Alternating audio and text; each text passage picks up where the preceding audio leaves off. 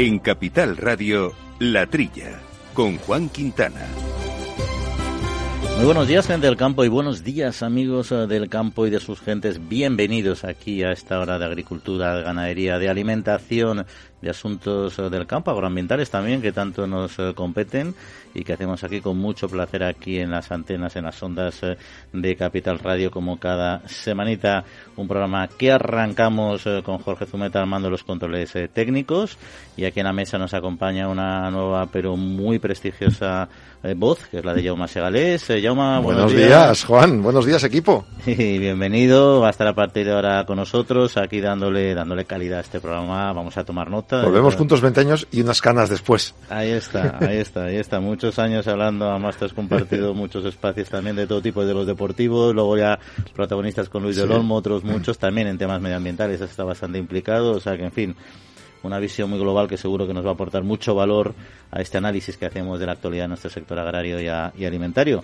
Y que no vamos a hacer solos, afortunadamente, porque tenemos otros compañeros habituales. Hoy con nosotros Quinti Liano Pérez alias Quinti. Quinti, ¿cómo estamos?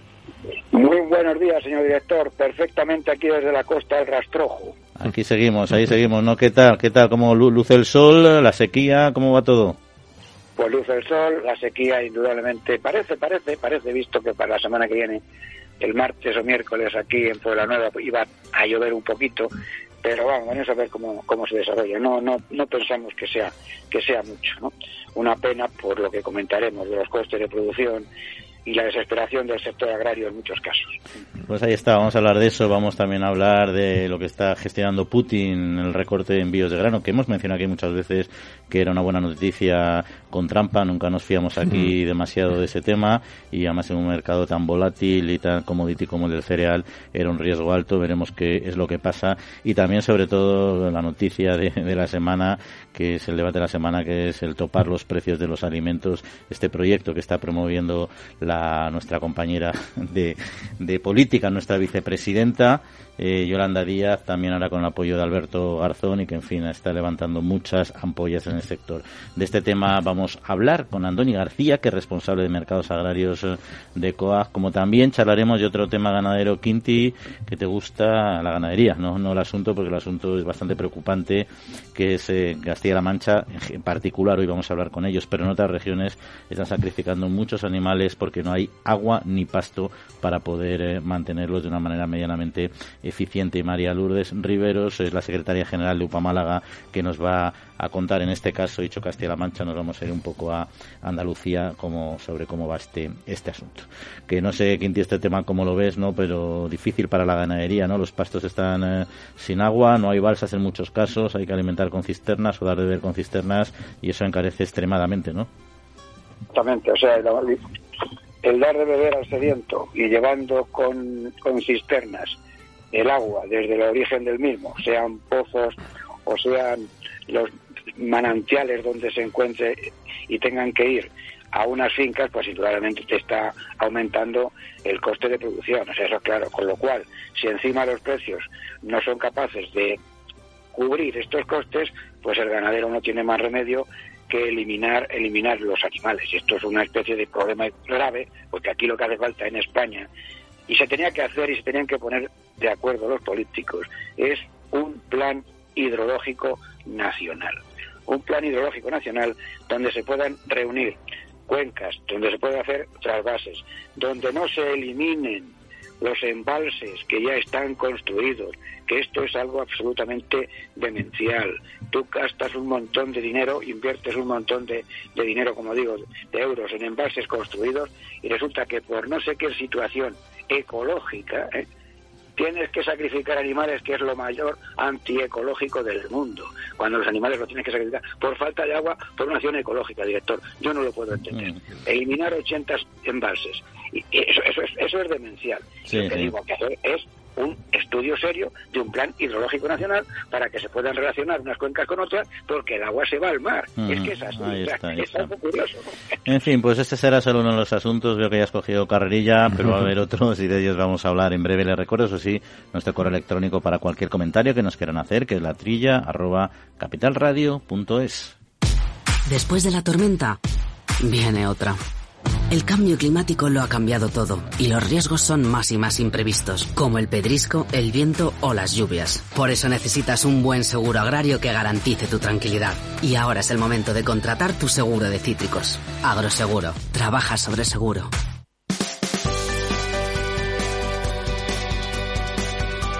La Trilla, con Juan Quintana, Capital Radio. Bueno, Quinti, pues son muchos temas. Eh, bueno, Quinti y aquí Yoma, que tenemos aquí también, que seguro que nos va a dar luz. En Yo estoy aquí tomando nota.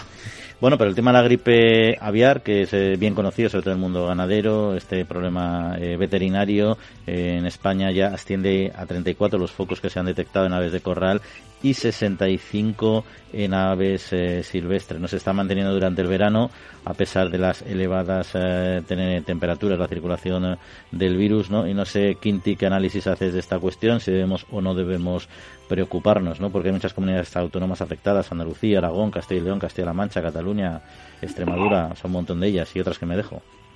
Yo, en principio, hasta este momento habría que tener una cierta, bueno, prevención preocupación también, pero sin, sin alarmar ni a los ganaderos ni, ni por supuesto a la, a la población. ¿no?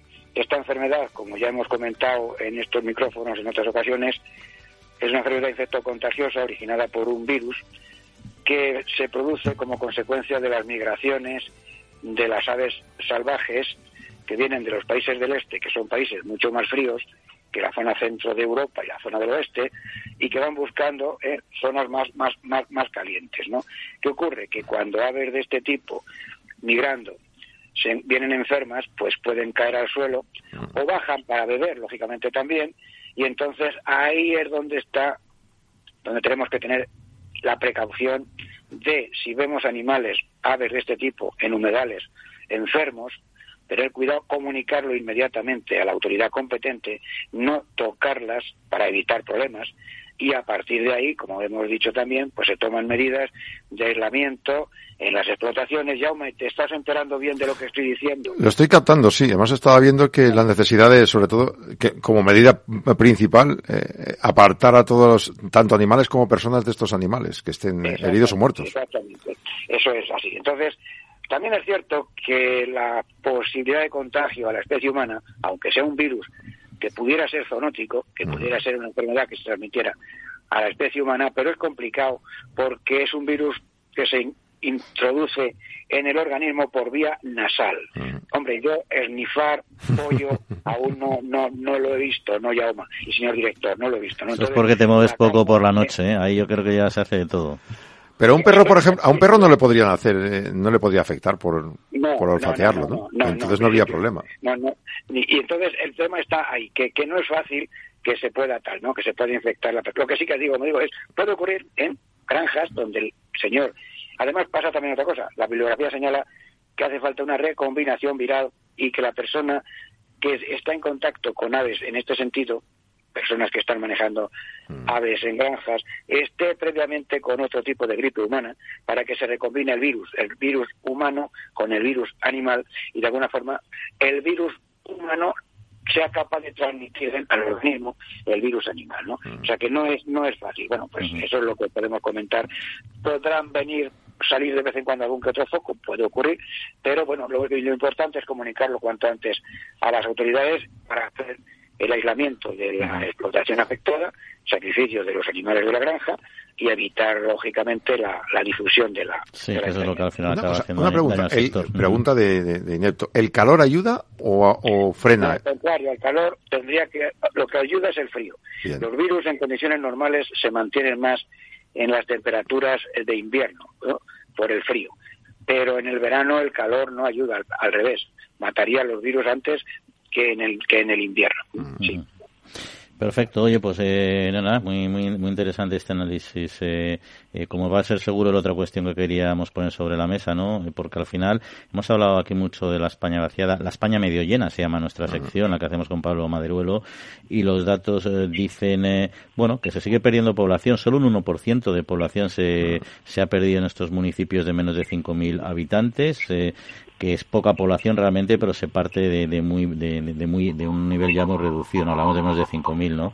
total han sido 58.000 eh, eh, personas en los últimos cinco años. Lo que pasa es que hay mucha diferencia eh, si hablamos de pueblos de, de menos de 5.000 que cuando empezamos ya a aumentar la población a niveles que siguen siendo muy rurales, pero todavía no, pero no, no, no, contan poca población, ¿no?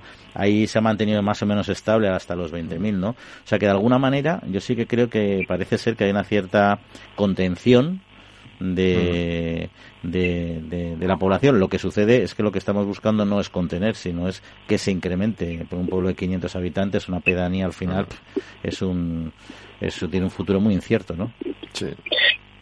Hombre, pues es así. O sea, en, en, la información que nos habéis enviado, del total de ocho mil y pico municipios que hay en España, parece ser que el 70-75% eh, son municipios de menos de 2.000 habitantes. O sea que el tema tiene su, su gran importancia. Y lógicamente, hombre, yo vivo en el verano, estoy aquí en Puebla Nueva, que es un pueblo de 2.000 habitantes, donde realmente pues tenemos centro de salud, tenemos farmacia, tenemos escuelas, el pueblo ha estado creciendo en los últimos años, y ahora diré por qué, tenemos buenos servicios básicos, tenemos bares, alcantarillado, agua corriente. Claro, todo eso queridos amigos, todo eso, en un pueblo de 100 habitantes, 400, 500 habitantes, ¿cómo se puede mantener un centro de salud?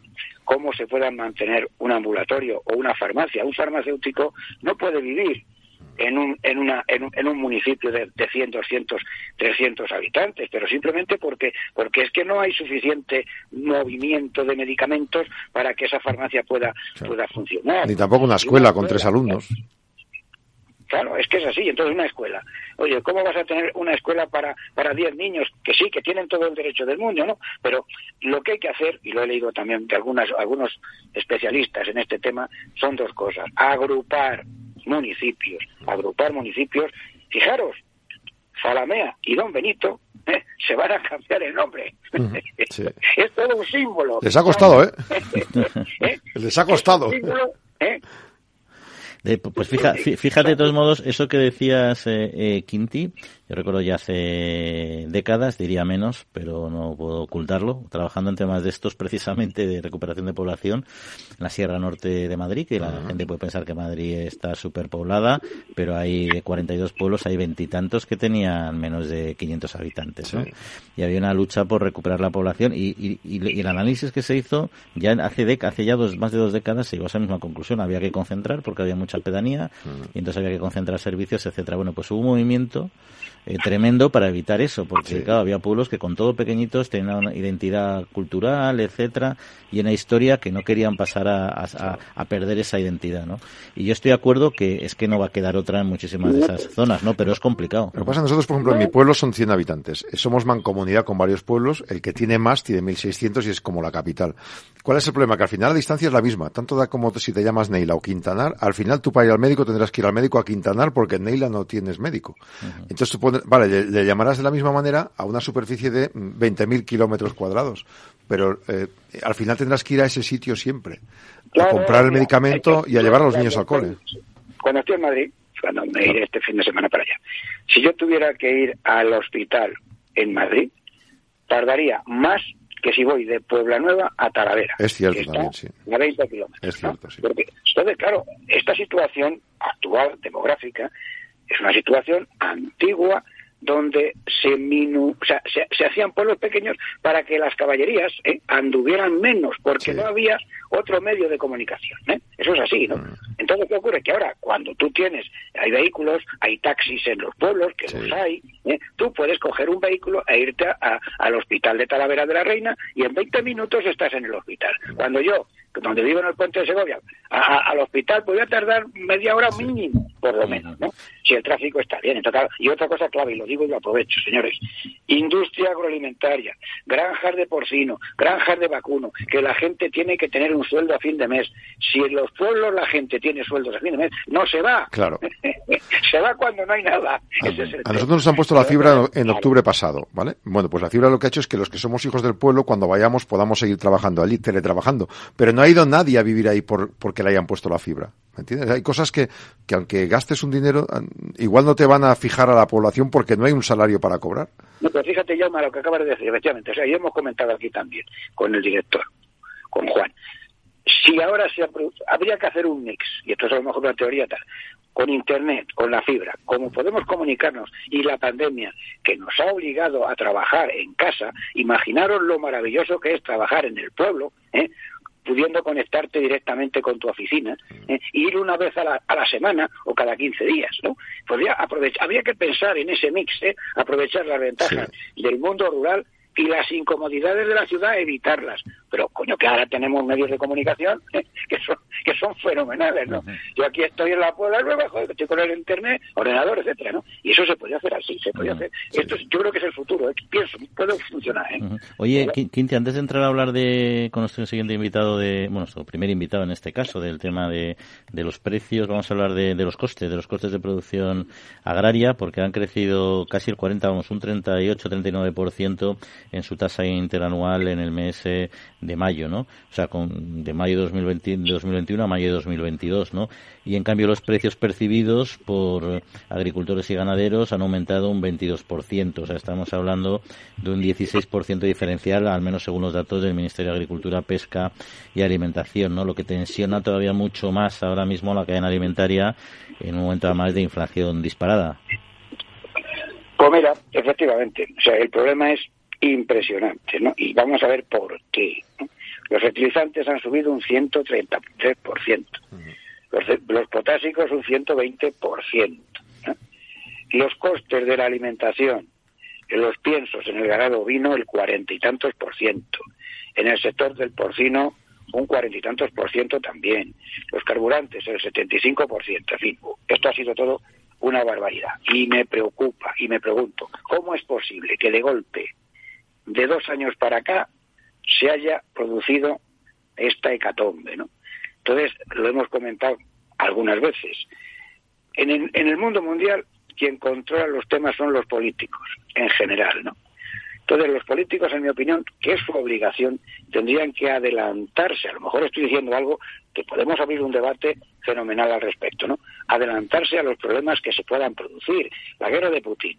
La guerra de Putin se tenían que haber sentado los políticos de Europa para evitarla para evitarla y habría posibilidades de, de poder buscar soluciones. Los empresarios, ¿eh? Normalmente no se tiran los trastos a la cabeza nunca, ni el que vende ni el que compra. Eh, y siempre un industrial se pone en contacto con su proveedor, baja el precio, eh, se ajustan los costes, pero, pero el negocio sigue adelante, ¿no? Y mi opinión es que como el político personalmente no pierde nada, ¿eh? no son capaces de sentarse y discutir. Porque la única profesión que existe en el mundo donde no hace falta estudiar es la de político. Eso es una realidad absoluta. ¿O no? Tengo razón. Eh, bueno, en algunos países no, ¿eh? Eso en España sí hay países que requieren una cierta formación y... Pero bueno, al final, fíjate... Pero podríamos hablar de eso, lo que pasa es que se nos va a escapar un poco el tema. Igual la política de Putin, bueno, hay muchos matices, yo creo que nos encantaría arreglarlo aquí el tema de la trilla, pero vamos a centrarnos en lo, nuestro. si nos dejaran. Zapatero a sus zapatos, pero bien. Oye, de todos modos, fíjate, dentro de todos estos datos que estamos comentando, hay un sector que a mí me preocupa especialmente, que es el de los cítricos, porque mm. decíamos que ha aumentado los costes un 80% y el precio en origen el 22%, luego ya da pérdidas sustanciales, pero es que los cítricos no han aumentado su precio en origen un 22%. Es que han caído un 40%. por qué? ¿Por qué? Usted que es agrónomo, ¿por qué se ha producido eso? ¿Por qué? No lo sé. Pues ahí, ahí ha habido muchos temas. O sea, por una parte, con esta sequía, evidentemente, ha habido una, una producción mucho más baja, mm. ha habido muchas plagas, está habiendo también una enorme, una enorme eh, competencia de los países como Sudáfrica, que están entrando productos y que es una de las grandes batallas que tienen, ¿no? Entonces yo creo que se han juntado los temas climatológicos o meteorológicos con los fitosanitarios y con, lo, y con los buenamente comerciales, ¿no? O sea, de, mercado, ¿no? Entonces ahí es un, un problema sustancial sustancial. Y no olvidemos también que, que los cítricos son clave para España en algunas comunidades como la comunidad valenciana.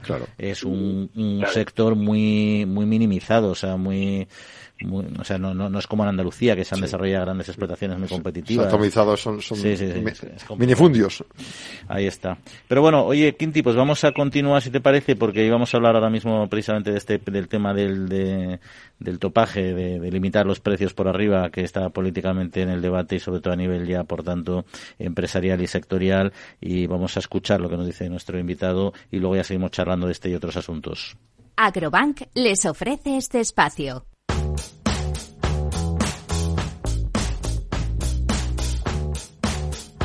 La Trilla, con Juan Quintana, Capital Radio. Bueno, pues lo saben todos ustedes porque llevamos toda la semana escuchando y oyendo hablar eh, de ese tema, esta medida que propone el Gobierno a través de su vicepresidenta de Yolanda Díaz de topar eh, los precios de los productos alimentarios, con apoyo también de Alberto Garzón, con la oposición del ministro de, Agricultura y que, bueno, han pedido a las cadenas, a la distribución, eh, que disminuyan los precios a este enero, hasta enero, que generen una bolsa, una bolsa específica de 30 productos, ha acotado sus precios, en fin, temas desde luego muy llamativos, eh, muy singulares y que no están siendo nada bien recibidos con carácter eh, eh, general. Y de ello queríamos precisamente hablar con nuestro invitado, con Andoni García de COA, para conocer la opinión del sector agrario, que es una parte importante, por no decir fundamental, de esta cadena alimentaria. Andoni, muy buenos días. Hola, buenos días. Bueno, ¿cómo veis, cómo veis desde el campo esta, esta, esta propuesta de nuestro gobierno? Bueno, pues eh, por una parte eh, genera una cierta preocupación, ¿no? Si bien el debate del acceso de, los alimentos y garantizar el acceso a los alimentos para la población es, un, debate necesario en unas circunstancias como, como las que tenemos, eh, hablar de, de, un tope, de un topaje a los alimentos, hay que analizarlo de una manera más amplia, ¿no? Por ejemplo, pues eh, cómo no analizar que en este momento eh, el incremento de los costes de producción que hemos tenido, que estamos teniendo los agricultores en más de un 40%, en muchos casos obedece a una especulación muy clara sobre las energías, sobre los carburantes, sobre las materias primas o sobre los fertilizantes, etcétera, ¿no? Entonces eh, hay mucho trabajo que hacer en, en qué pasa con, con todo ese incremento de, de costes de producción por otra parte, eh, hablar de, de, topes eh, en, la parte final de la cadena, necesariamente, si esto, si esto eh, hay que llevarlo a cabo, hay que garantizar que esto solo se puede hacer cumpliendo la ley de la cadena y, por lo tanto, cumpliendo que los precios en cada eslabón de la cadena cubren los costes de producción. No se podría hacer de ninguna otra manera.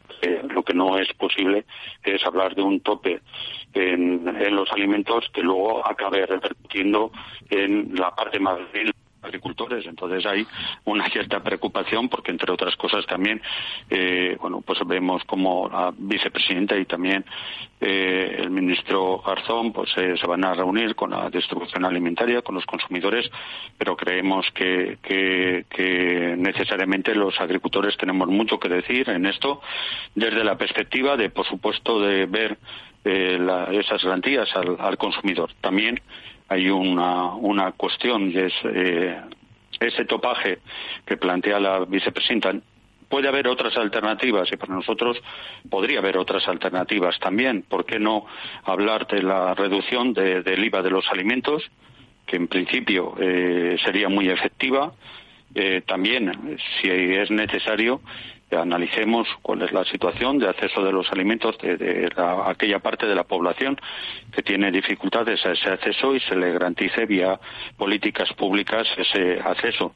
Pero, ojo, eh, un, un topaje que no tenga en cuenta cuál es la situación del conjunto de la cadena y cómo eso puede repercutir en el, en el conjunto y sobre todo en la parte más débil, que es los, los agricultores, pues nos genera una preocupación y más cuando no, no estamos invitados y hemos pedido como organización y pedimos que las organizaciones agrarias estemos en este debate, ¿no? Yo creo que es fundamental además porque precisamente el tema de la ley de la cadena es clave y un poco la, duda que puede quedar es si la ley de la cadena, eh, tal como ha funcionado, está funcionando, está suficientemente capacitada para garantizar que ese, esa reducción de precios de la distribución no se repercuta hacia abajo, que son las posibilidades, ¿no? Y al final, porque al final la distribución todo parte, uno, todo o parte de esa reducción de precio, uno intuitivamente piensa que lo va a mandar hacia abajo, ¿no?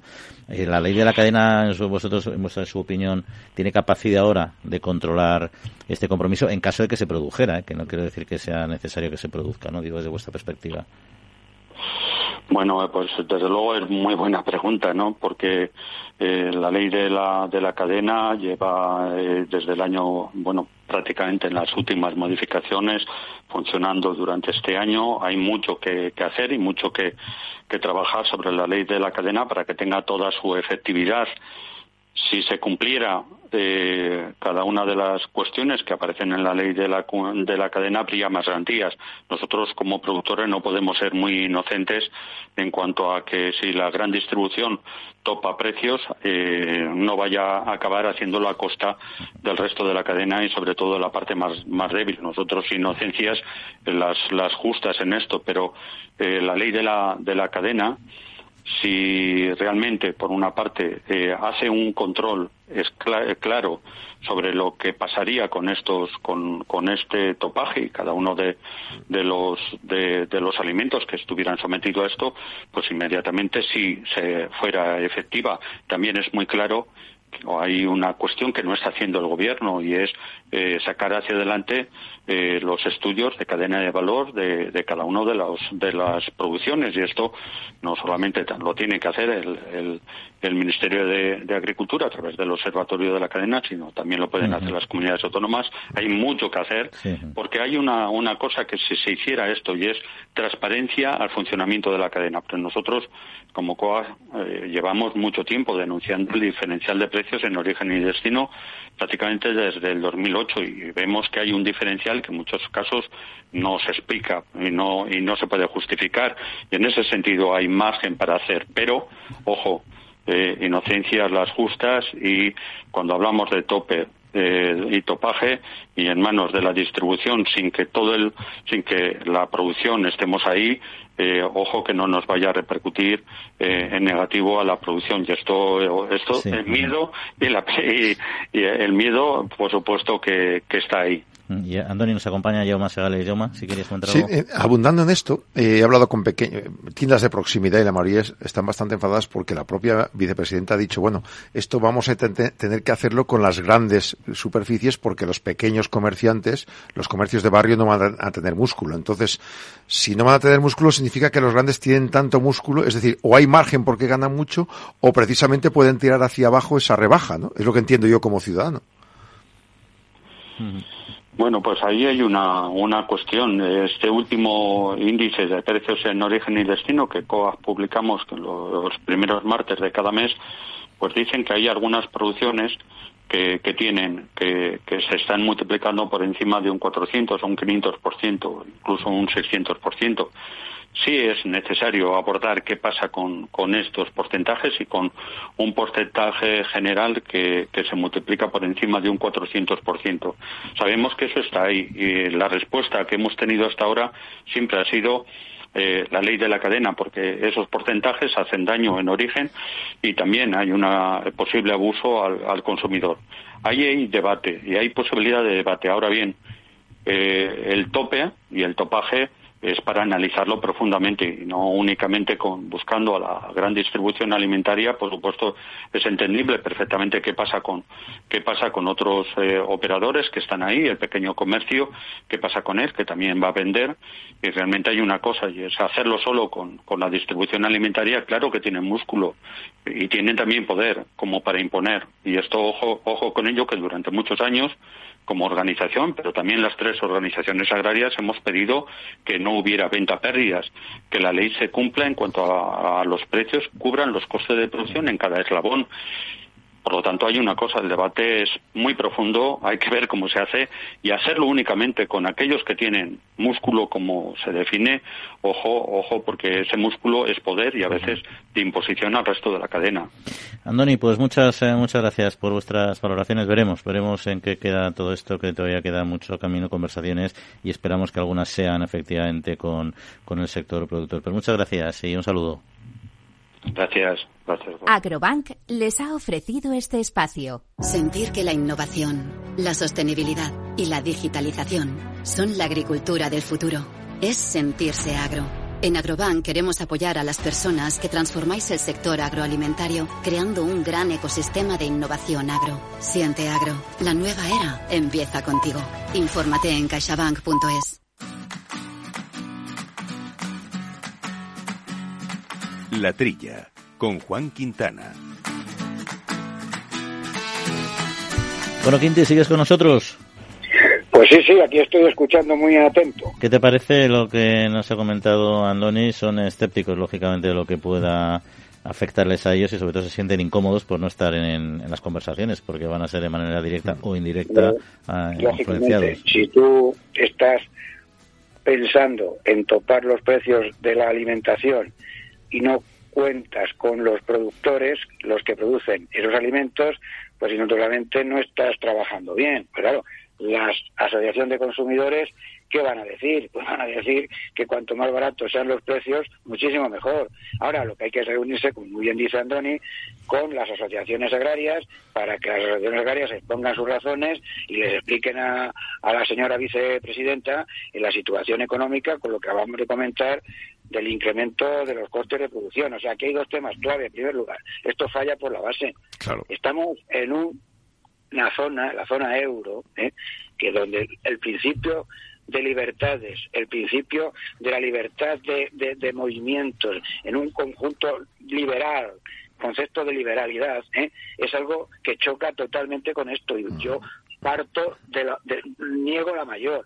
El principio básico es el principio de libre comercio, que es aquel en el que los precios de bienes y servicios se fijan en función de la interacción de la oferta y la demanda. Cuando se actúa en un mercado intervenido, ¿por qué no se puede actuar en el mercado de la vivienda o en el mercado de otro tipo de actuaciones de bienes y servicios? Esto es muy, muy, muy, muy peligroso. Estamos saliéndonos de madre. O sea, yo digo, como digo, la mayor. Pero es que más, más que regalarte una cesta o ponerte una cesta a precio barato, vamos al revés si tú quieres. Es decir, las empresas si ganan mucho dinero en la distribución ya pagarán sus impuestos o generan más empleo o desgraban comprando coches o camiones que al final también pagan impuestos. Y el Estado si está ganando más impuestos con el alza de los precios, mételos en el mercado. Es decir, si a ti como productor te vuelven a bajar un 8, un 10, un 15% todos los costes, tú vas a bajar el precio de tu producto y por tanto la tienda lo va a vender más barato.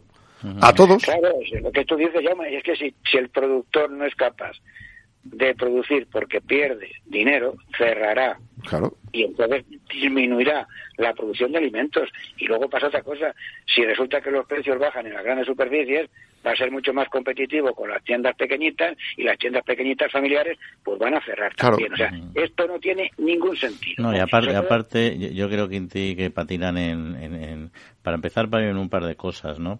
Eh, una, de luego, es eso, es decir, si, a- si aumenta el precio, aumenta el IVA, luego tienes más ingresos, luego no pidas solo al sector privado y, y, y a una parte eh, resuélvenos tú el problema. El problema es, es de todos, de alguna manera, ¿no? Entonces, lo es desde el agricultor hasta, hasta la distribución, hasta el consumidor, hasta la administración pública. Entonces, Claro. tú reduce el IVA, reduce el IVA una Claro, parte, claro que sí, entonces exige a la exige a la.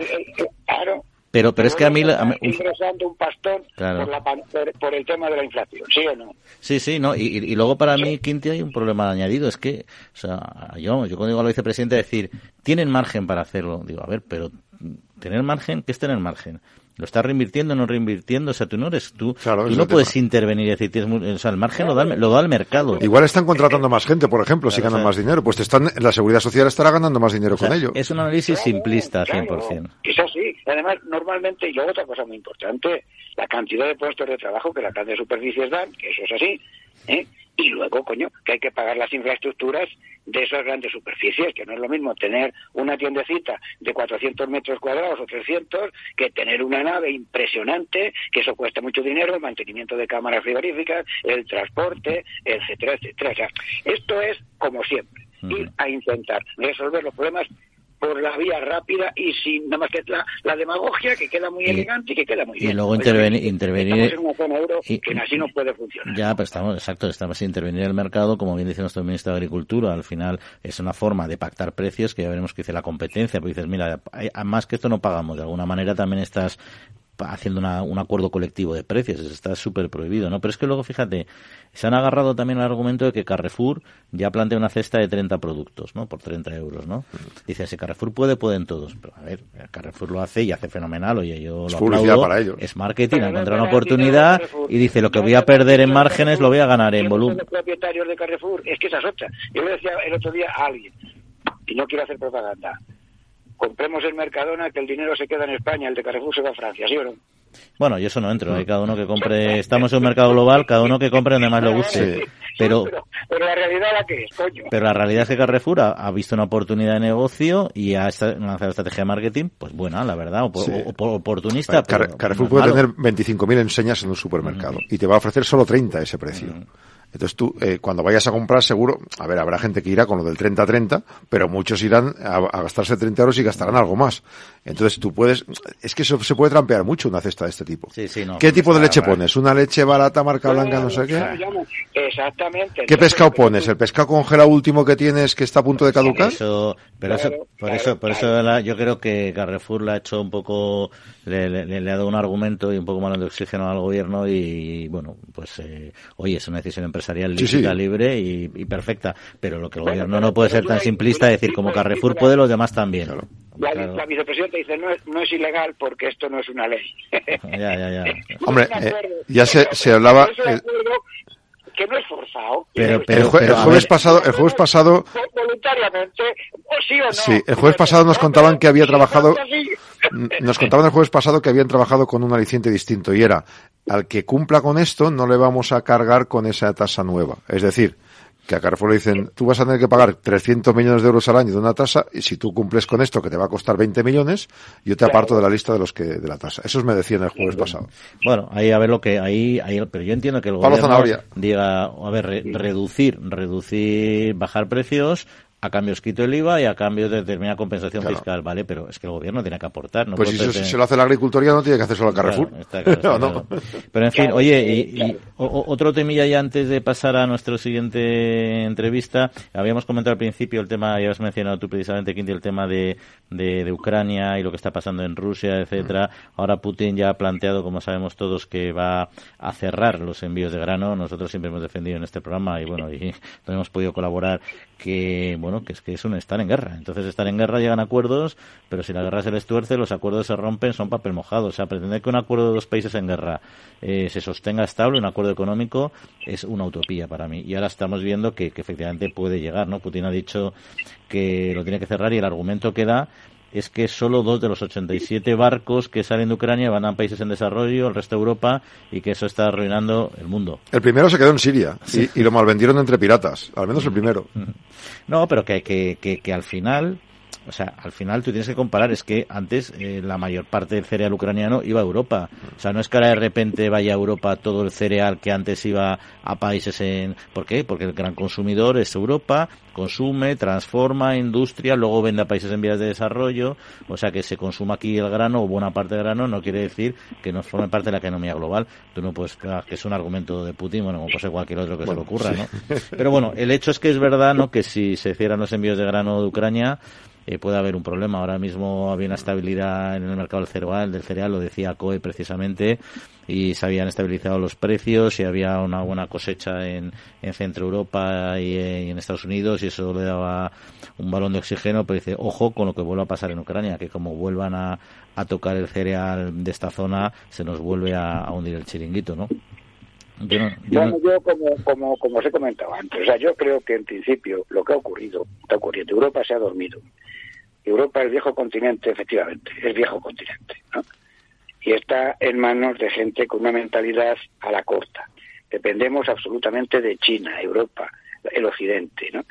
Y, y claro, y, dependemos de, de Rusia en el tema del gas, porque Alemania pensó que iba a tener un suministro continuo de gas y nunca pensó, pudo advertir que se podían producir este tipo de, de problemas, ¿no? Entonces, lo que yo decía antes, eh, lo que hay que intentar es que no se hubiese llegado en el siglo XXI, señores, a una situación de guerra entre dos, entre, entre dos países. Bueno, eso, eso está claro que, que eso está... es fundamental, Javier. ¿qué va a ocurrir? Eso claro que lo pensamos todos, pero bueno, ahí es... Nosotros lo que tenemos que ver es lo que va a ocurrir una vez que las decisiones que se escapan a nuestro saber y entender, como dices tú, y son ya hilos que no controlamos ninguno de los que estamos en esta mesa, al menos yo. el resto sé que tenéis unos contactos. a mí se me ocurre, eh, hablando con la embajada de Noruega, ellos venden mucho petróleo, están forrados, pero ellos son muy ecológicos. Entonces, si tú atraes a todos los países que puedas de Europa a la Unión, países productores como Noruega o otros países, y entonces tú consigues ser autosuficiente, en cuanto, pues venga, ¿quién tiene más gas? ¿Quién tiene más nuclear? Vamos, y se hace un plan bien hecho, como decías, un plan eh, hidrológico nacional, pues un plan energético europeo que dependas del cero coma del extranjero. Totalmente de acuerdo contigo, efectivamente. Y entonces, tú ah, fíjate. Firma convenios. Los verdes alemanes, ¿eh? que han sido los líderes del tema medioambiental, ¿no? Y ahora se tienen que comer con patatas lo que produjeron porque tienen que producir energía con carbón. Claro. No, os dais cuenta, coño. Vamos a predicar y otra dar trigo, hombre. En fin, pues con el trigo quedamos, que dices, Quinti, lo vamos a dejar aquí porque tenemos todavía temas que abordar y el tiempo el tiempo vuela. Quinti, muchas gracias como siempre por estar con nosotros. A ver si te volvemos a ver en breve por el estudio. De... claro, sale un poquito de la costa del rastrojo, hombre, tráenos para aquí vuestro, vuestro saber ya me voy este fin de semana. vale, un abrazo. Chao, chao. Un abrazo, un abrazo, director. Adiós. Adiós.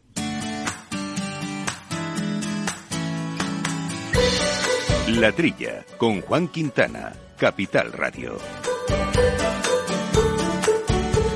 Bueno, pues la sequía, la sequía que nos está atacando, que está asolando mucho de nuestros campos, uno de los efectos que tiene es sobre la ganadería, por supuesto la escasez de pastos en toda la ganadería en extensivo, eh, pero también la de agua, la de agua es importante porque hay zonas que se están quedando sin, sin esas balsas y eso complica mucho la gestión. Y esto está llevando a determinadas zonas, a muchos ganaderos, a tener que sacrificar animales precisamente porque, bueno, no pueden asumir los costes y el esfuerzo que supone afrontar esta sequía y más sobre la situación actual. Y de ello queríamos eh, eh, hablar con María Lourdes Rivero, que es secretaria general en UPA Málaga. Lourdes, ¿qué tal? Eh, muy buenos días. Hola, buenas. Bueno, ¿qué, qué impacto está teniendo la sequía en la ganadería en el momento actual? Pues, hombre, ahora mismo la sequía nos está dejando sin los pastos. ya lo que nos queda es apurar lo poco que hay en el campo, pero si no llueve no genera más, o sea, no, no hay pastos para poder ni sembrar, ni hacer nada, ni crecer nada. Aparte, en algunos sitios ya está habiendo problemas para llevarle el agua a los animales, en mi zona no, pero en otras sí que, o sea, por Málaga no he escuchado todavía esto que, se dé. Sí, eso, se está, eso, se está, dando mucho en Castilla-La en Castilla Mancha, por ejemplo, se está pasando, va un poco por zonas, sí. Sí, y la verdad que la cosa está apretando. Concretamente en mi situación nosotros hemos tenido que poner el ganado en venta porque ya los, eh, los precios de los piensos nos están ahogando. Eh, ya no podemos seguir así. Eh, aparte, nosotros también tenemos que sería pequeñita y tampoco el queso lo podemos subir porque si no el cliente no nos cobra, o sea, no, no, no nos compra.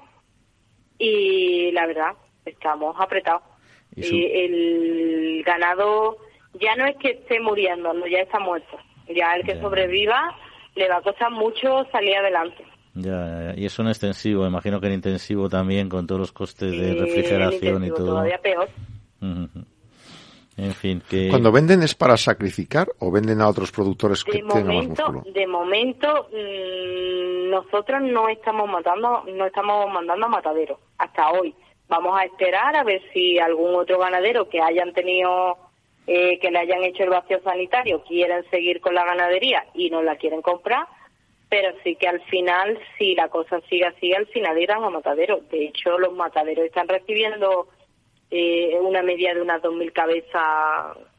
No sé si he escuchado cada 15 días o cada semana. La verdad no estoy segura. Todavía en mi zona ese, a ese extremo no hemos llegado, pero no te sé decir si va a darse o no va a darse. Yo no quisiera mandarlas a matadero, pero si me veo contra las cuerdas, al final tendré que hacerlo. Sí, sí, no, esto está, está claro que al final hay que, no se puede mantener una ganadería si no consigue sacarle un mínimo de viabilidad o al menos unas, unas pérdidas eh, sostenidas, ¿no? sinceramente, mis padres llevan 20 años con la ganadería y viable, viable, viable nunca ha sido, porque de una crisis nos hemos metido en otra y después en otra. Pero bueno, hemos ido manteniéndonos, hemos ido comiendo, hemos ido cubriendo costes, hemos ido mejorando por todos los requisitos sanitarios que se han sido sacando de la manga para mejorar las leyes, para aplicar la ley de la cadena, nosotros a mejorar. Hemos ido mejorando con todos los tiempos, que si placas solares, que si ahorro, que si ecológico, que si económico, que si paga que si allá. Y al final, todas esas inversiones no nos sirven para nada. Ya, y eh, porque ayudas ahora mismo para estos temas de la Diputación o del Gobierno o de los seguros, ¿está recibiendo la, alguna? Eh, eh, Diputación sacó aquí en Málaga una subvención, sí, estuvo muy bien, antes de verano, no me acuerdo en qué mes fue. Todo lo que pudimos la solicitemos, todavía no sabemos quién la va a, a, conseguir y quién no, porque no ha salido la resolución de los que han entrado y de los que no han entrado. Ni hemos cobrado tampoco, claro está. Bueno, Lourdes, pues nada. Pero con pues... 6.000 euros tampoco podemos hacer mucho cuando se deben 40.000 de pienso ya en, no, no, que está, claro. los gastos, entonces... Es una barbaridad. Pues esperemos, miremos al cielo a ver si se consigue solucionar. También la situación económica ahora actual es muy compleja. En fin, un pues mal momento. Pues nada. son muchos factores involucrados, la verdad, no es solo uno. Sí, sí, es una tormenta perfecta, como dicen. Pero bueno, esperemos que de alguna manera se pueda se pueda paliar a ver cómo va el tema. Ya ya nos contarás más adelante, Lourdes. Pues muchas, muchas, muchas gracias. ¿eh? gracias y me alegro escucharos. Hasta luego.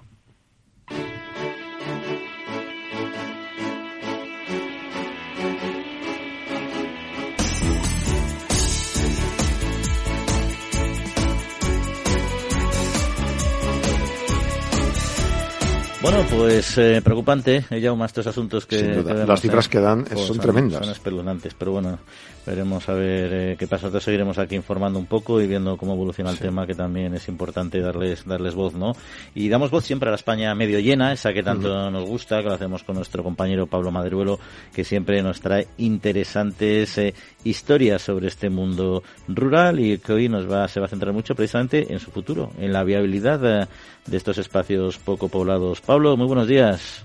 Buenos días Juan, buenos días a todos los oyentes de la trilla, una semana más como siempre estamos aquí para hablar sobre el medio rural y hacerlo en positivo, desde el potencial que supone el medio rural para nuestro crecimiento como país y como sociedad. Y en este caso vengo a hablarte con distintas voces a las que hemos ido escuchando a lo largo de las semanas de atrás, a las que les hemos ido formulando una pregunta que hoy hemos puesto en común. ¿Cómo te imaginas el futuro del medio rural? ¿Por dónde pasa el futuro del medio rural? De eso queremos hablar en la sección de esta semana. El futuro del medio rural a análisis aquí en la trilla.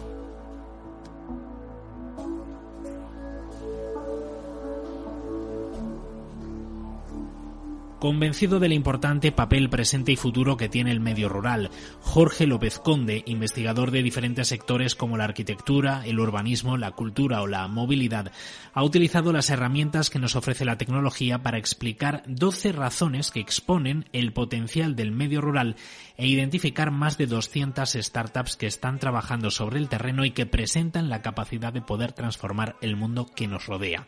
Esto lo ha hecho a través del despliegue de una red neuronal que ha partido del análisis de millones de búsquedas en Internet y de más de 3.000 referencias.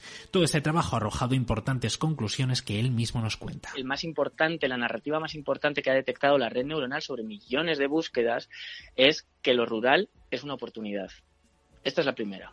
La segunda es que se está avanzando a través de la sostenibilidad. O sea, es decir, muchas de estas políticas que ahora mismo eh, ya han llegado, ¿no? A nivel europeo, global, con los objetivos de desarrollo sostenible, etcétera, aquí ya están muy introducidas, ¿no? Eh, el campo, lo rural, es un laboratorio. Esto es súper importante también, ¿no? A la vez es un sistema independiente, ¿no?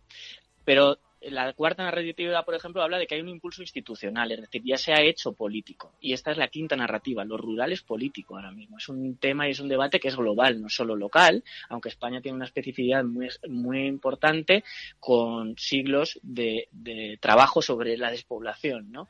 Luego se habla también de hay cosas muy positivas y cosas un poquito más negativas. Por ejemplo, la resistencia de la comunidad. La comunidad rural eh, es resistente a determinados cambios. Pero por otro lado tiene cosas muy positivas. Por ejemplo, liderar la cadena alimentaria. El sector primario, que es tan, tan importante, está liderado absolutamente por lo rural. Entonces tiene mucha eh, relevancia en nuestro día a día, en nuestra forma de vida también.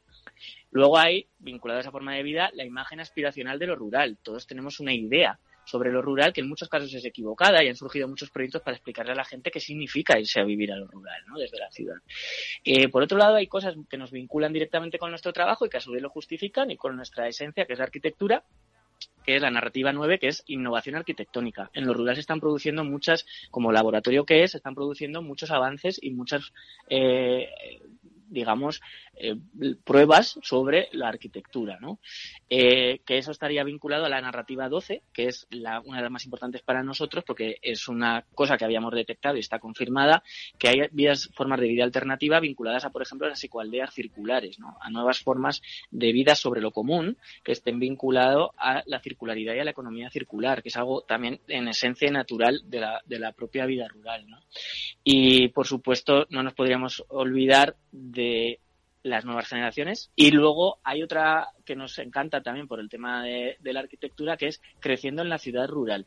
Hay una cosa, que hay un análisis que se hizo en su momento sobre las primeras ciudades, que se, se encontraron muestras de que había ciudades que estaban interconectadas a 500 kilómetros por temas como, por ejemplo, el mercado, pero no estaban conectadas a pocos kilómetros. Esto estamos hablando de en la época prerromana, ¿no? En el origen de la ciudad. Entonces, esto es una cosa que sigue existiendo ahora mismo y como esas conexiones o como lo rural se está convirtiendo en una malla eh, que es una ciudad en sí misma, pero desconectada de la propia ciudad. Entonces es algo que es bastante interesante. A lo largo de esta serie de programas especiales hemos conocido el testimonio de muchas personas con quienes hemos reflexionado sobre esta conexión entre sostenibilidad y reto demográfico. A algunos de ellos, en las conversaciones, les hemos querido preguntar por el futuro del medio rural desde distintas ópticas, puesto que pertenecían a ámbitos muy diversos. Desde el ámbito académico, el profesor de la Universidad de León, David Borge, con quien hablamos de energías renovables, cree que es posible un renacer de las zonas rurales si se apuesta por una economía del gran valor en conexión con la sostenibilidad? Pues creo que es posible ver de aquí a unos años poblaciones que vuelven a renacer y que son mm, producen actividades económicas de gran valor, cuidan el medio ambiente, eh, permiten una adecuada calidad de vida y no hace falta incluso ni pensar en, algo tan complejo como montar una industria en un, en, un, entorno rural, sino que simplemente hoy en día con los sistemas de, comunicación, si eres por decir algo, un programador, puedes trabajar de forma remota en una vivienda que es mucho más sostenible y con mucha más calidad de vida que puedes tener en una gran ciudad. Creo que podemos apostar por ese modelo y no es que podamos, sino que lo necesitamos. el modelo de, concentrar, como está sucediendo, vemos en Castilla y León, en España,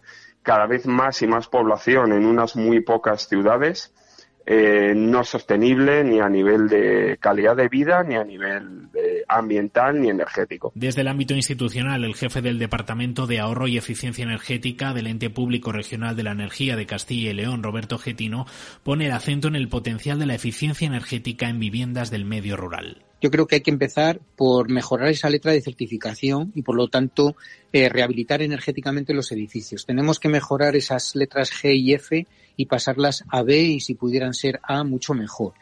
Y eso va a llevar a pareja, como digo, mejorar las envolventes térmicas, va a mejorar las condiciones de habitabilidad, voy a dotar de instalaciones de calefacción a edificios antiguos que no cuentan con esas instalaciones y voy a incorporar energías renovables que creo que es un futuro eh, bastante prometedor el poder autogenerar uno mismo esa energía eléctrica que, que al final eh, es infinita gracias al sol, ¿no?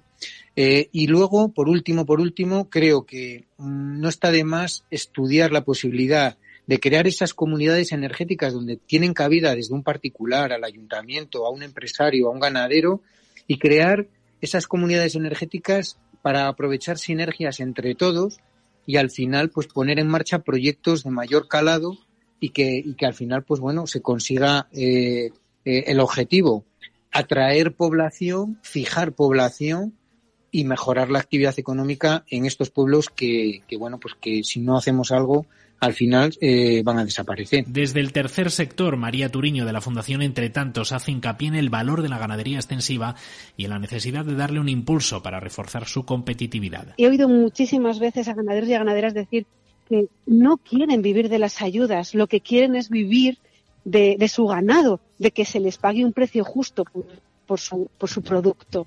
Y es eso lo que realmente quieren. Desde el sector primario, precisamente, Nuria Álvarez, emprendedora zamorana y fundadora de Agroberry, cree que es indispensable ofrecer unos servicios de calidad a los habitantes del medio rural. La gente con ganas y sobre todo joven que puede tener hijos y se asienta en el medio rural ya bastante está haciendo con eso. O sea, tú no te asientas en un pueblo sin servicios eh, no sé, yo creo que la gente tampoco es sacrificada, pero no tanto. O sea, tú también quieres, o sea, yo, yo quiero tener un médico todos los días y quiero tener un autobús y quiero tener conexión a internet y quiero tener un montón de cosas que no tengo. Creo que, que eso hay que pulirlo bien. Creo que las estrategias mm, las toma gente desde un despacho y no desde, desde, desde donde se tienen que tomar, porque quizás ellos no tienen esas carencias porque no saben lo que es vivir en un pueblo. Y bueno, a ver, que yo soy súper optimista y súper positiva y voy a seguir ahí, pero también es verdad que hay que poner los pies en la tierra y ver la realidad de lo que está pasando.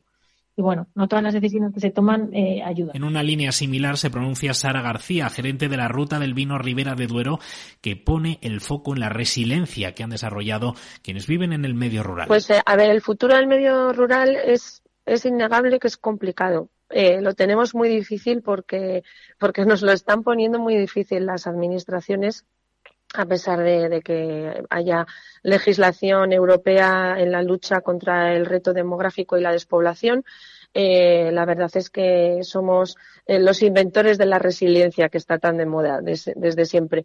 Pero es cierto que tenemos una ventaja y es que, el ser resilientes y el ser supervivientes y, luchadores constantes para sobrevivir eh, los que vivimos en el mundo rural estamos más que acostumbrados a, no tenerle miedo a los retos que se nos ponen por delante y eso provoca situaciones eh, como el hecho de que zonas como la Ribera del Duero esté eh, considerada como una de las zonas rurales de España más a la vanguardia en, materia de digitalización turística y de innovación, eh, por ejemplo, tecnológica aplicada a la agricultura. ¿Eso a qué se debe? Pues precisamente a, todos los retos, barreras eh, y, dificultades que se nos ponen por delante nos obligan a, ser siempre eh, vanguardistas y valientes y atrevernos con, los avances que se ponen a nuestra disposición. Y yo creo que ahí tenemos una ventaja que, que otras zonas probablemente con más recursos económicos y humanos no tienen. Pues hasta aquí, Juan, todas estas reflexiones sobre el futuro del medio rural. La semana que viene seguimos reflexionando, seguimos trayendo casos, historias, testimonios con esta España que a nosotros nos gusta ver siempre medio llena. Pues muchas gracias, Pablo. Muy interesante, la verdad, todos estos testimonios. Una batería muy amplia y muy completita y la verdad es que todos al final ponen sobre la mesa la necesidad de, bueno, de, tener, de tener territorios lo que hablábamos antes, que tengan una serie de servicios básicos y fundamentales para todo el mundo y para eso es muy difícil en una geografía como tenemos en España el llegar a todas las a todas partes. El recuerdo telefónica decía en su momento es que es casi imposible meter eh, líneas de alta tensión más luego fibra en todas partes, pero como bien decían hay zonas en las que el turismo o el enoturismo, el turismo de, de castillos puede ayudarte no solo el turismo, pero igual eso te abre una espita. por ejemplo, en el Pirineo catalán, los chavales, pues por la mañana trabajaban haciendo monitores de rafting y por la tarde en el campo. Bueno, pues eso hacía que fuera, al menos no se fueran de allí. ¿no? Sí, luego lo que comentaban también de la ganadería en extensivo, que tan criticada a veces por personas que no conocen demasiado la materia y que al final eh, dices, bueno, sí, emite metano, vale, emite metano, claro, como tanto como un coche, como tal, no puedes suprimirlo todo, tienes que conseguir con tecnología, que es lo que se está haciendo, que las emisiones sean cada vez menores, porque es que al final el problema ambiental serio sería que la ganadería en extensivo desapareciera. Tendrás que comprar la carne a otro país, o sea, al final es lo mismo, el cielo se va a contaminar igual. Bueno, esa es la hipocresía que yo siempre digo que en, Europa hay mucho, mucho a nivel político, dicen aquí todo puro, pero luego compramos fuera. Lo que pase fuera no hay problema. Lo que haga China tanto nos da. Pero es que el problema climático, el, el cambio climático los problemas ambientales son globales. No, sirve nada decir, oye, lo saco para afuera. Es como si acumulas porquería en la habitación de al lado. Al final tu casa sigue estando sucia. En efecto, así es. Y eso es un problema, un problema gordo. Pero sobre todo es que a nivel más local es que tú te cargas la ganadería extensiva y los espacios, los, territorios, incluso los incendios forestales se disparan. Ahora mira que estamos con el tema de los incendios que hay, la necesidad de que haya ganaderías en extensivos que si tú dejas a los animales pastar en el campo, aunque sea propiedad de otras personas, consigues que puedan pastar, lo que dices tú, evitas incendios, gastas menos dinero y además produces. Ahí tenemos un debate. Pero bueno, en este tema siempre recordamos el proyecto, este proyecto Vivaces que se ha puesto en marcha, que en el que Pablo Amasnadero lo está muy implicado, en el que muchas compañías, muchas empresas de muchos sectores, por supuesto ganaderos, pero también eh, farmacéuticos, de sanidad, energéticos, de, de transporte, que se han juntado precisamente para para abordar, al menos para contribuir a una solución, a una solución mucho más global y mucho más horizontal, ¿no? Que no hay una solución mágica, pero bueno, que trabajen juntos y la sociedad se une al final. Claro, y junto con la con la propia administración pública es fundamental. Bueno, Yana, se nos acaba el tiempo. Un, nada, un placer tenerte aquí y seguiremos eh, contigo en los próximos programas, lo cual es un placer. Hasta la próxima. y a Jorge Zumeta, como siempre, agradecer el mando de los controles técnicos y a todos ustedes que pasen muy buena semanita, que se cuiden porque en siete días volvemos a estar con ustedes. Un saludo.